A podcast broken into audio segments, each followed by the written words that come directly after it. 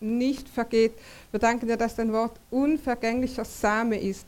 Wir danken dir, Herr, dass dein Wort in unser Herz fällt und dass es da aufgeht und Frucht bringt. 30, 60 und 100-fältig. Und so wollen wir unser Herz öffnen für dein Wort, für deine Wahrheit, für das, was du uns heute gibst. In Jesu Namen. Amen.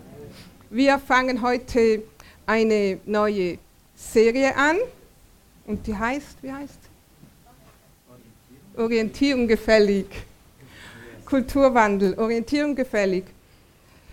Der Grund dieser Serie ist, dass wir immer mehr merken, dass wir in dieser Welt, wo sich so viel so schnell verändert, dass wir feststehen müssen, dass wir wissen müssen, was wir glauben, worauf wir stehen, was unsere Werte sind und, und unsere Wahrheit ist, auf der wir stehen, dass wir das erkennen und dass wir nicht einfach so mitschlitteln, was immer die Welt uns so bringt und die Welt uns so zu bieten hat oder denkt zu bieten hat.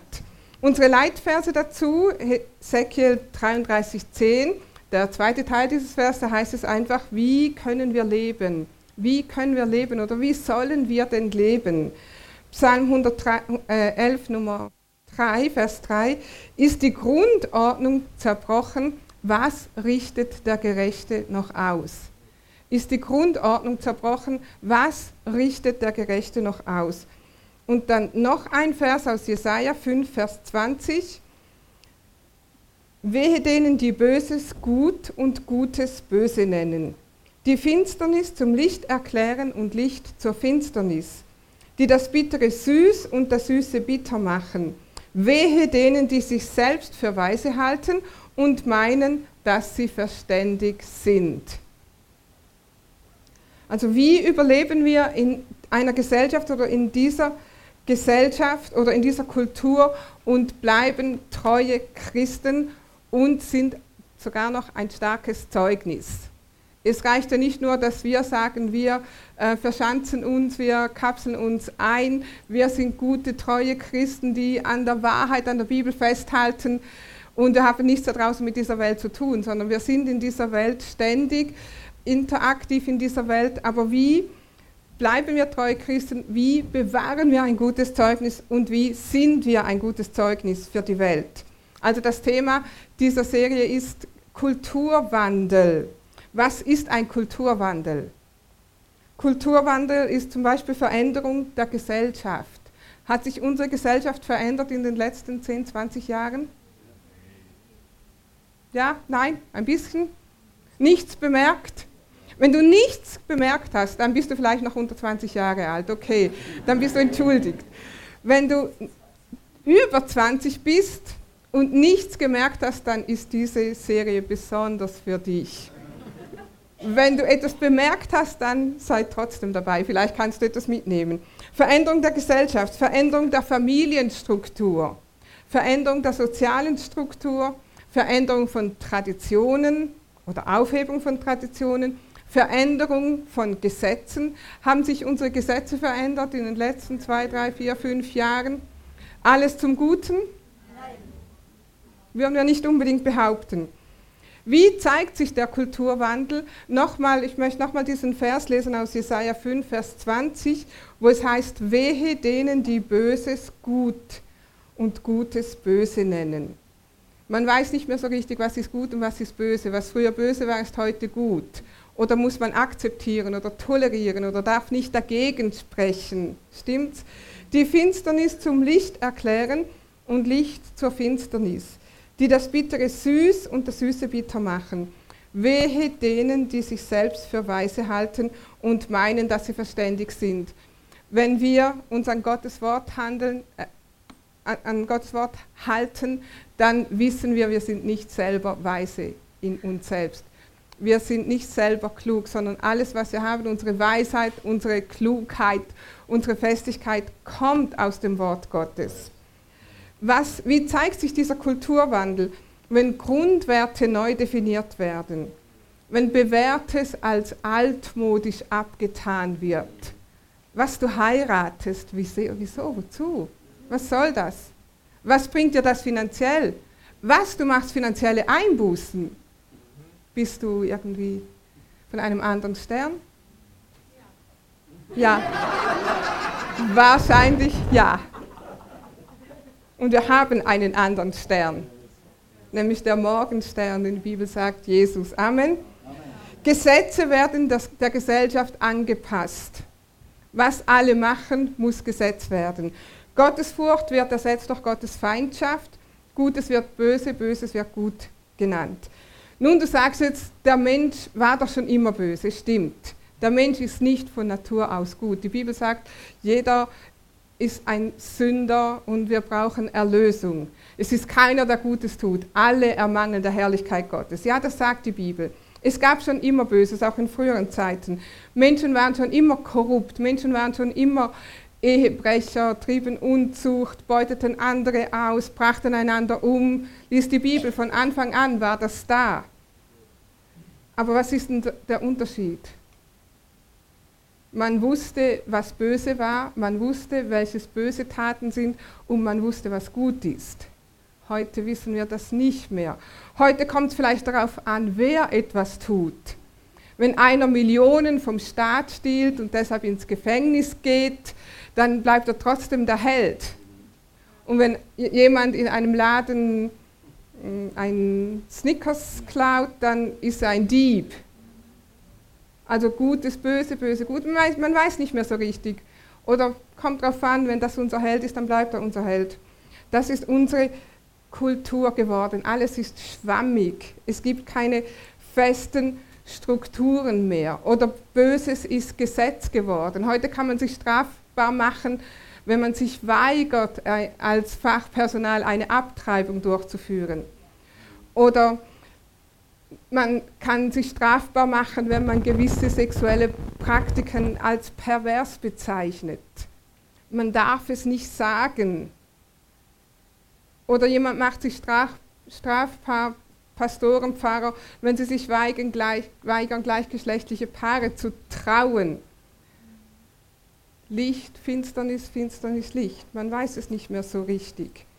Und wir wollen dieses Thema ähm, dieses Kulturwandels, Orientierung gefällig, am Beispiel von Buch Daniel durchnehmen. Wir wollen ein bisschen sein Beispiel anschauen und schauen, was können wir vom Buch Daniel oder von dieser Person, von diesem Propheten Daniel lernen. Wer von euch hat schon mal Daniel gelesen? Nicht alle, fast alle. Wer von euch kennt vielleicht Daniel, den Propheten vom Kinderdienst? Du kennst wenigstens die Geschichten. Daniel in der Löwengrube. Wer hat noch nie von Daniel in der Löwengrube gehört? Also wenn die Kinder die Hände hochhalten, dann müssen wir mal mit Kids und Leitern sprechen. Niemand. Also, wir haben alle schon mal ein bisschen von Daniel gehört, stimmt's? Daniel war für mich immer ein besonderer Prophet oder ein besonderes Vorbild. Als ich in, in neun Jahre alt war, in der dritten Klasse, ähm, meine Familie hatte gerade eine sehr schwere Zeit und unsere Pfarrer damals in der, in der evangelischen Kirche, die haben uns eingeladen, also meine Schwester und mich, an so einem Freizeit teilzunehmen. Und wir wurden dann in eine christliche Freizeit eingeladen, zwei Wochen lang. Und da haben wir ein Lied, ein Lied gelernt und das hieß, Bleibe fest wie Daniel war. Oder Bleibe fest wie Daniel. Kennt jemand das Lied?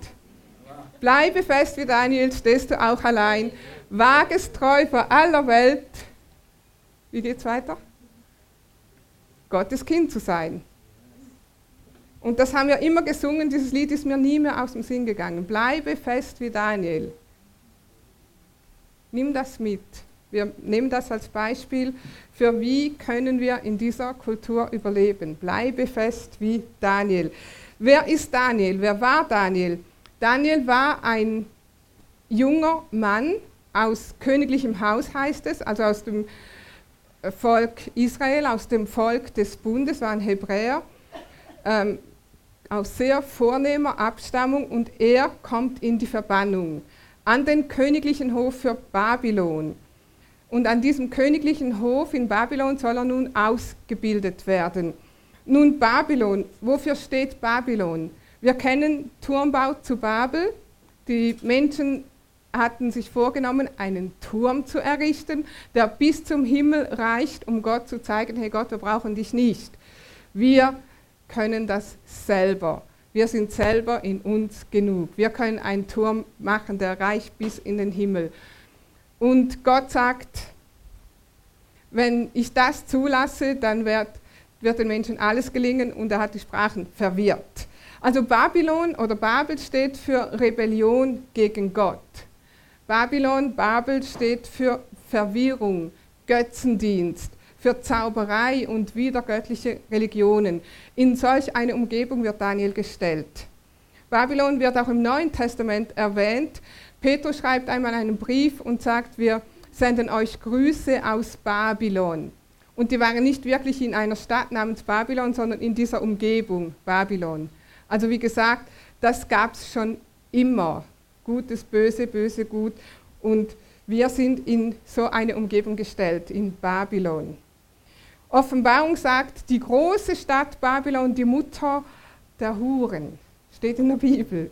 Also da, wo Zauberei, wo Götzendienst, wo alles Mögliche getrieben wird. Kommt uns sowas bekannt vor?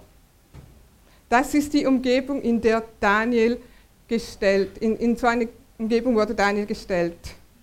Wie sollst du hier leben? Wie sollen wir denn leben? Wie lebt man in einer heidnischen Kultur und bewahrt sein Zeugnis? Wie bist du ein Licht in der Welt, ohne Kompromisse zu machen? Wie überlebte Daniel und blieb seinem Gott treu? Und er blieb nicht nur Gott, er blieb seinen Prinzipien treu. Lass uns mal aufschlagen, wenn du eine Bibel hast. Wer schlägt die Bibel auf? Ich meine richtig. Und wer hat eine App? Siehst, wir sind mitten im Kulturwandel. Also wenn man nicht eine Papierbibel hat, die man aufschlagen kann und die Seiten so hört, dann ist das nicht richtig geistlich, oder? Nicht so wirklich gesagt.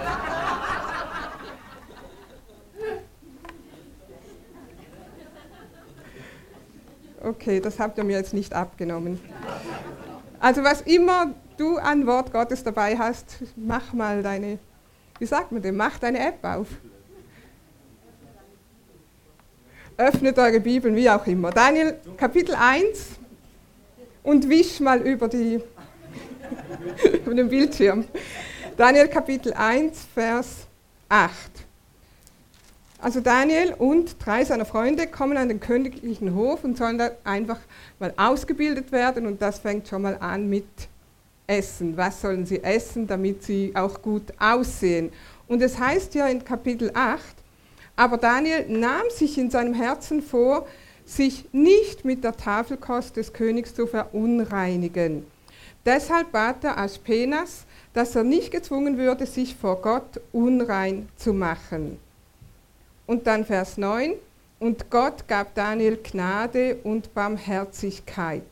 Daniel will sich nicht verunreinigen, er will seinen Lebensstil nicht anpassen.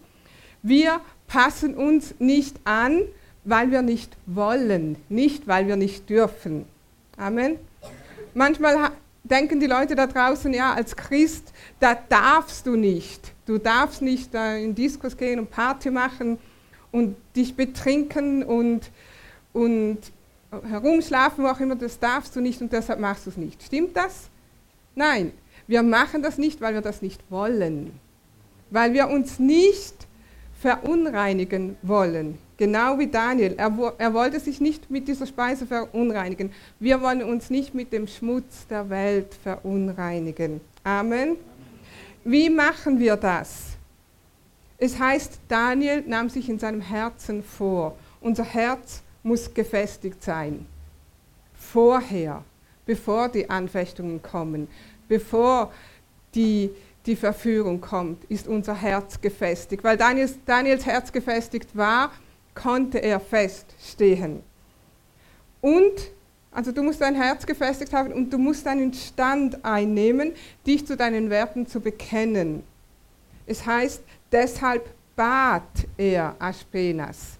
Also Daniel hat nicht nur gedacht, ich esse das nicht und ich mache das ganz heimlich und ich tue das Essen einfach weg und gucke und hoffe, dass das niemand sieht, sondern er steht dazu und er geht zu diesem Kämmer und sagt, bitte ähm, darf ich meine Speise essen, bitte darf ich ähm, etwas anderes essen, weil das würde mich verunreinigen. Das braucht Mut, so etwas zu tun, weil Daniel war privilegiert, am königlichen Hof ausgebildet zu werden. Und trotzdem hatte er den Mut, das zu tun. Er ging zu diesem Kämmer, zu diesem Ober und sagte, darf ich bitte etwas, meine eigene Diät essen oder eine andere Diät haben.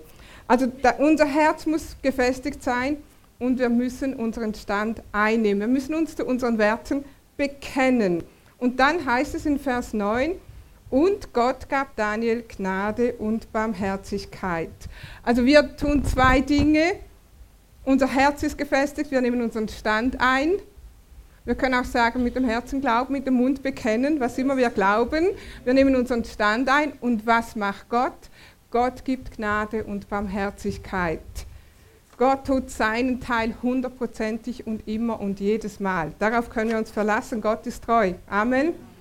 Also Gottes Gnade, Gottes Barmherzigkeit, die Kraft des Heiligen Geistes, die ist da und die kommt, wenn wir uns bekennen und unseren Stand eingenommen haben, wenn wir es wagen, gegen den Strom zu schwimmen. Aber diese Kraft erleben wir erst, wenn wir Punkt 1 und 2 erfüllt haben, wir unseren Stand eingenommen haben. Also Daniel ist ein Bild auf unsere Zeit heute, auf das Leben als Christ in einer Kultur, die im Wandeln ist. Und wie kann ich in einer Kultur leben, die sich mit Riesenschritten von biblischen Werten entfernt? Wie kann ich ein überzeugender Christ sein? Wie kann ich Menschen erreichen? Und wie kann ich ihnen das Beispiel vorleben? Und wie kann ich in Liebe wandeln zu ihnen, mit ihnen? Als erstes, wir müssen wissen, wo unsere Heimat ist. Die Bibel sagt, wir sind Bürger des Himmels. Wenn wir Bürger des Himmels sind, sind wir nicht Bürger von Babylon. Amen. Babylon, ja, wir leben in Babylon, aber wir sind nicht Bürger von Babylon. Die Bibel sagt in Philippa 3, Vers 20, doch wir haben unser Bürgerrecht im Himmel, von dort her erwarten wir auch unseren Retter und Herrn Jesus Christus. Wir müssen unsere Grundwerte festigen. Also wir müssen wissen, was unsere Heimat ist. Wir müssen unsere Grundwerte festigen. Das zweite im Psalm 11, 3 nochmal. Ist die Grundordnung zerbrochen? Was richtet der Gerechte noch aus? Daniel nahm sich in seinem Herzen vor. Und wir müssen feststehen, auf einem Fundament, das steht und das hält und dieses Fundament ist Jesus und dieses Fundament ist unser Glaube. Amen. Du musst auf diesem Fundament gefestigt und gegründet sein. Und wir wollen jetzt zusammen vier Säulen anschauen oder vier Werte anschauen. Und durch diese Säulen wird unser Haus gefestigt oder unser Leben gefestigt. Und diese vier Säulen, die wir jetzt anschauen werden, sind Wahrheit, Identität, Familie und Gemeinde. Und wenn du darauf, auf diese Säulen baust, dann bist du gefestigt, dann ist dein Leben gefestigt. Also diese vier Säulen, Wahrheit, Identität, Familie und Gemeinde, muss auf deinem Glauben oder auf Jesus aufgebaut sein. Die Säule der Wahrheit schauen wir uns als erstes an. Diese Wahrheit muss in dir gefestigt sein. Johannes 14, Vers 6, Jesus sagt, ich bin der Weg, die Wahrheit und das Leben. Niemand kommt zum Vater außer durch mich. Jesus sagt, ich bin die Wahrheit. Jesus sagt nicht, ich zeige euch die Wahrheit oder ich sage euch die Wahrheit, sondern ich bin die Wahrheit. Und wer in Jesus ist, ist in der Wahrheit. Und wer in Jesus bleibt, bleibt in der Wahrheit. Also bleib in Jesus, dann bist du und bleibst du in der Wahrheit. Außerhalb von Jesus findest du keine Wahrheit. Im Johannesbrief heißt es folgendes, ist der gleiche Johannes, der hier Jesus zitiert, sagt im 1. Johannesbrief 2, Vers 21, ich habe euch nicht geschrieben, als kenntet ihr die Wahrheit nicht, sondern weil er sie kennt und weil keine Lüge aus der Wahrheit kommt. Also es kann nicht einmal Wahrheit, einmal Lüge sein, einmal gut, einmal böse, einmal Licht, einmal Finsternis, sondern Wahrheit ist Wahrheit und Wahrheit ist Licht. 3. Johannes 1, Vers 4. Ich habe keine größere Freude als die, zu hören, dass meine Kinder in Wahrheit wandeln. Also wir müssen die Wahrheit kennen, die Wahrheit muss in uns gefestigt sein und wir müssen in der Wahrheit wandeln. In der Wahrheit wandeln heißt in der Wahrheit leben, jeden Tag unseres Lebens. Im Licht wandeln, keine Kompromisse machen. Das Wort Gottes nicht verfälschen oder anpassen. Es ist eine Entscheidung, in der Wahrheit zu wandeln. Und wir alle, wir können diese Entscheidung treffen, jeden Tag und immer wieder aufs Neue. Kann die Wahrheit angepasst werden? Kann Wahrheit neu definiert werden? Gibt es gefühlte Wahrheiten? postfaktische Wahrheiten. Kennen wir diese Worte? Postfaktisch. Ich glaube, das war ein Wort von letzten oder vorletztes Jahr, ein Wort des Jahres, postfaktisch. Was bedeutet das? Wir halten uns mehr an gefühlten Wahrheiten oder was wir als Wahrheit annehmen wollen, als das, was wirklich Wahrheit ist. Die wirkliche Wahrheit interessiert uns nicht mehr, sondern das, was wir gerne als Wahrheit sehen möchten. Aber die Wahrheit ist Jesus. Amen. Wir müssen die Wahrheit kennen. Ich möchte nur ganz kurz sagen, kenne die Wahrheit über Gott, über dich selber und über den Teufel. Die Wahrheit über Gott. Kennen wir die Wahrheit über Gott? Gott ist allmächtig, Gott ist ein liebender Vater, sein Wort ist sein Wille. Weißt du das?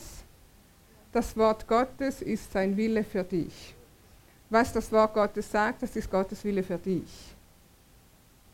Amen. Amen.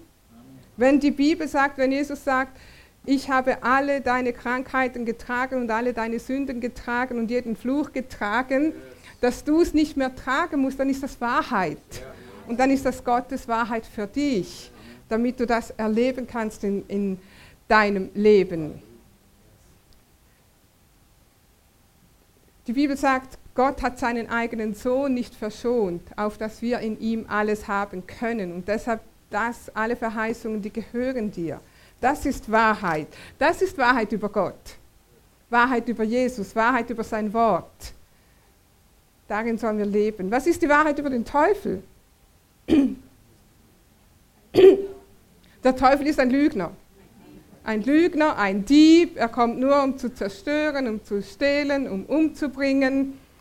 Ähm, aber was ist die Grundwahrheit über den Teufel? Er ist besiegt. Amen. Der Teufel ist besiegt. Und wenn der Teufel besiegt ist, dann haben wir den Sieg über ihn, dann haben wir Autorität über ihn. Wenn der Teufel besiegt ist, dann hat er keine Macht über dich. Amen. Außer wir geben sie ihm. Aber wenn wir das wissen, dass wir das nicht müssen, dann können wir im Sieg und in der Autorität leben. Wenn Wahrheit nicht mehr Wahrheit ist, dann leben wir in Orientierungslosigkeit. Wir wissen nicht mehr, was richtig, falsch, was gut und böse, was Tatsache, Realität oder Fakt ist. Wir wissen nicht mehr, was unten und oben, was männlich und weiblich, was Licht und Dunkel ist. Wir wissen nichts mehr. Und deshalb herrscht auch eine große Orientierungslosigkeit über die eigene Identität. Wir haben vor das Lied gesungen, ich weiß, wer ich bin. Ich bin ein Kind Gottes. Wir müssen wissen, wer wir sind. Und wir müssen wissen, wer wir sind in Christus.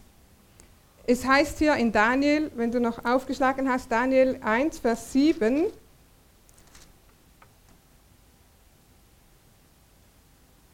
In Vers 6 heißt es unter ihnen, also unter den Menschen, die ausgebildet werden sollten. Also die Daniel und seine drei Freunde waren nicht die einzigen, nur sie sind in der Bibel erwähnt, weil sie einen Stand einnahmen.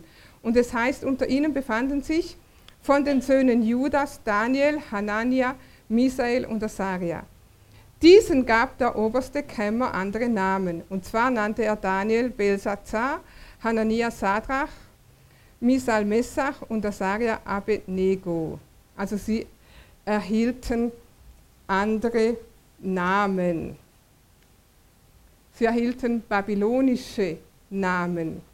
Namen von babylonischen Göttern oder Gottheiten.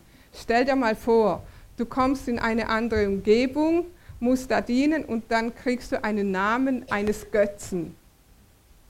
Und ab jetzt wirst du mit diesem Namen genannt.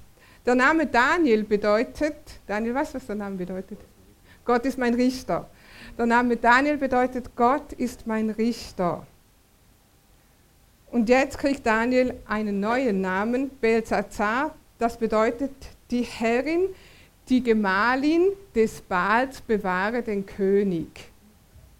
Nicht nur kriegt er einen Namen eines Götzen, sondern er kriegt einen weiblichen Namen.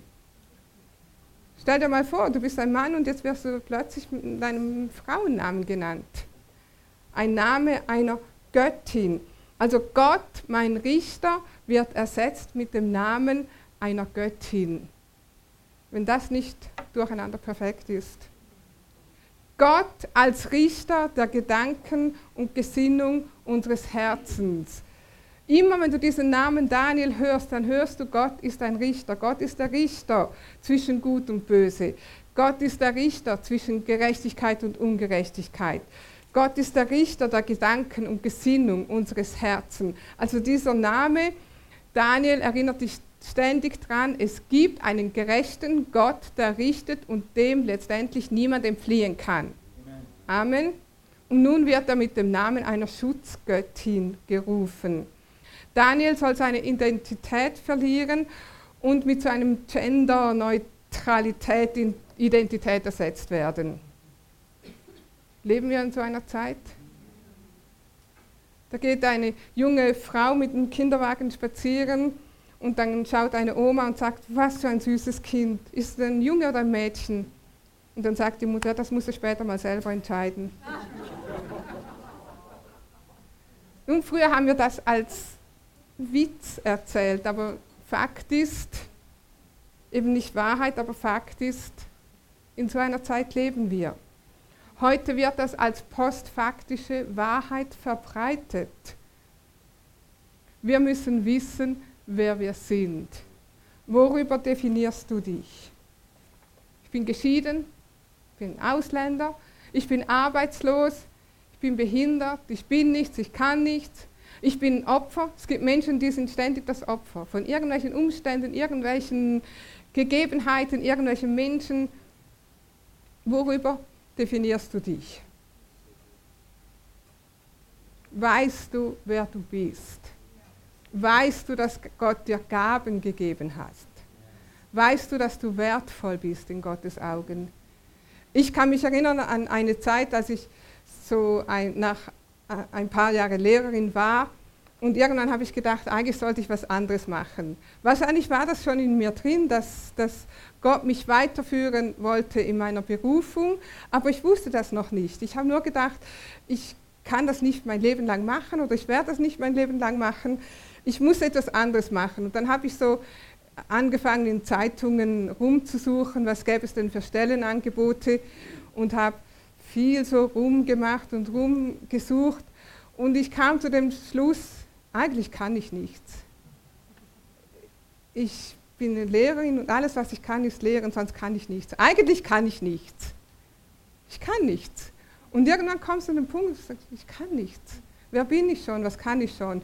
Eine gute Lehrerin bin ich wahrscheinlich auch nicht, also was bin ich schon wert? Wie schnell kann man in so etwas reinkommen? Und dann fangen wir uns an, darüber zu definieren. Gott hat mir nie gesagt, ich soll in der Zeitung nach irgendwelchen neuen Herausforderungen suchen. Hör doch auf dein Herz weil da ist drin, was Gott in dich gelegt hat. Und da ist drin, was Gott für dich bereitet hat. Und übrigens komm zum Wachstumspfad und lerne deine Persönlichkeit und deine Gaben kennen und dann werden wir dir helfen zu sehen, dass du sehr wertvoll bist und dass du etwas kannst und dass etwas in dir steckt. Amen. Also wisse, wer du in Christus bist. Finde deine Identität und deine Sicherheit in ihm. Amen. Lass dich nicht von außen definieren. Und lass dich schon gar nicht von unten definieren, sondern lass dich von oben definieren. Von Jesus Christus, unserem Herrn, vom Wort Gottes. Amen. Weil sein Wort ist Wahrheit und seine Wahrheit ist die Wahrheit. Lass uns die zweite Säule anschauen, Familie. Das ist eine weitere Säule. Diese Säule, das sind die Werte, auf denen wir feststehen müssen, auf die unser Leben ähm, gebaut werden muss Unser Glaube ist das Fundament, aber wir müssen wissen, was Wahrheit ist. Und wir müssen wissen, wer Wahrheit ist. Wir müssen die Wahrheit kennen, wir müssen unsere Identität kennen und wir müssen wissen, was Familie ist. Auch Ehe und Familie sind im Kulturwandeln. Die Ehe wird neu definiert, Familie wird neu definiert. Es gibt verschiedene Formen und Arten von Familie. Aber man sagt, die Familie ist das kleinste Glied der Gesellschaft. Und wenn die Familien auseinanderfallen, dann fällt die Gesellschaft auseinander. Oder mit anderen Worten, wenn die Familie gesund ist, ist die Gesellschaft gesund. Aber wenn 50 Prozent oder noch mehr der Familien dysfunktional sind, dann stimmt irgendetwas mit unserer Gesellschaft nicht mehr. Und wir müssen wissen, Gott selber ist der Urheber der Familie. Das ist nicht eine Erfindung der Menschheit. Irgendwann haben die Menschen gedacht, oh, Familie war eigentlich ganz was Nettes. Lass uns mal Mann und Frau zusammenkommen. Lass uns mal aufs Standesamt gehen. Lass uns mal in die Kirche gehen. Lass uns trauen und dann gucken, was passiert. Oh, ein Baby. Oh, noch eins. Puh, hätte ich gar nicht gedacht. Sondern Gott hat Familie ins Leben gerufen. Er selber ist der Urheber der Familie. Er selber schuf Mann und Frau und gebot ihnen, Kinder zu haben. Er selber machte einen Bund mit einer Familie. Gott machte einen Bund mit Abraham und sagte, durch dich und deine Familie wird der Segen kommen. Und wir leben immer noch unter Abrahams Segen. Amen. Weil Jesus ist der Nachkomme Abraham. Wir sind Nachkommen Abrahams. Gott machte seinen Bund mit einer Familie. Gott nennt uns seine Kinder. In Johannes 1, Vers 12 heißt es, allen, die ihn aufnahmen, gab er Macht, Gottes Kinder zu werden. Allen denen aber, die ihn aufnahmen, gab er Vollmacht, Gottes Kinder zu werden, denen, die an seinen Namen glauben. Also Gott selber nennt uns seine Kinder. Wenn Gott uns seine Kinder nennt, dann ist er unser Vater. Jesus sagt, ihr sollt beten, unser Vater im Himmel. Wir sollen ihn Vater nennen. In Epheser 3 heißt es, in Vers 14 und 15, Deshalb knie ich mich hin vor dem Vater, dem jede Familie im Himmel und auf der Erde ihr Dasein verdankt. Jede Familie verdankt ihr Dasein dem Gott, unserem Vater. Familie ist eine göttliche Institution und wer danach lebt, ist und wird gesegnet. Amen. Nimm deinen Stand ein. Was heißt das? Heiraten, Kinder großziehen in Gottes Wegen, diese Werte vorleben und dazu stehen. Die Welt lechzt nach gesunden, guten Vorbildern. Die Welt lechzt nach Ehen, die nicht nur kohabitieren oder funktionieren oder sich arrangieren, sondern harmonieren. Amen. Harmoniert ihr? Amen. Familie, die Liebe und Respekt und Achtung vorleben, damit die Welt da draußen das sieht und sagt, das wollen wir auch haben. Was, du bist schon zehn Jahre verheiratet. Ist das nicht langsam langweilig?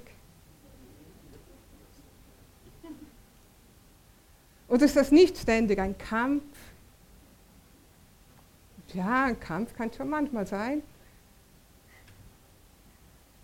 Aber wir haben gelernt, Gottes Wort als Grundlage zu nehmen und unsere Ehe und unsere Familie ist besser als nur einfach, ja, es geht schon.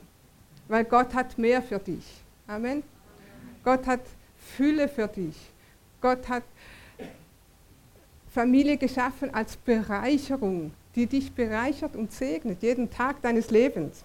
Amen. Die Menschen sollen sehen, dass das möglich ist. Lass uns noch die letzte Säule anschauen, die Säule der Gemeinde. Diese Daniel und seine Freunde werden ausgebildet am Hof des Königs und irgendwann hat Nebukadnezar, der große König, einen Traum. Und niemand kann ihm diesen Traum deuten. Dieser Traum beunruhigt ihn sehr und er geht zu allen Magiern, allen Weisen, zu allen Gelehrten und niemand kann ihm sagen, was dieser Traum bedeutet. Und weil niemand diesen Traum deuten kann, wird der König so wütend, dass er sagt, dann brauche ich diese Weisen und Magier und Gelehrten auch nicht mehr. Was nützen die mir, wenn ich mal ein Problem habe oder eine Herausforderung oder ein, etwas Übersinnliches habe, kann mir doch niemand helfen. Und er sagt nicht einfach nur, schert euch zum Teufel, sondern sagt, okay, wenn ihr das also euren Nutzen nicht bringt, dann bringe ich euch alle um. Ja, so war das am König, Königshof. Heute wirst du in den Himmel gehoben, morgen bist du ein Kopf kürzer. Also das war die Absicht des Königs und das heißt, Daniel ging zum König und bat um Zeit.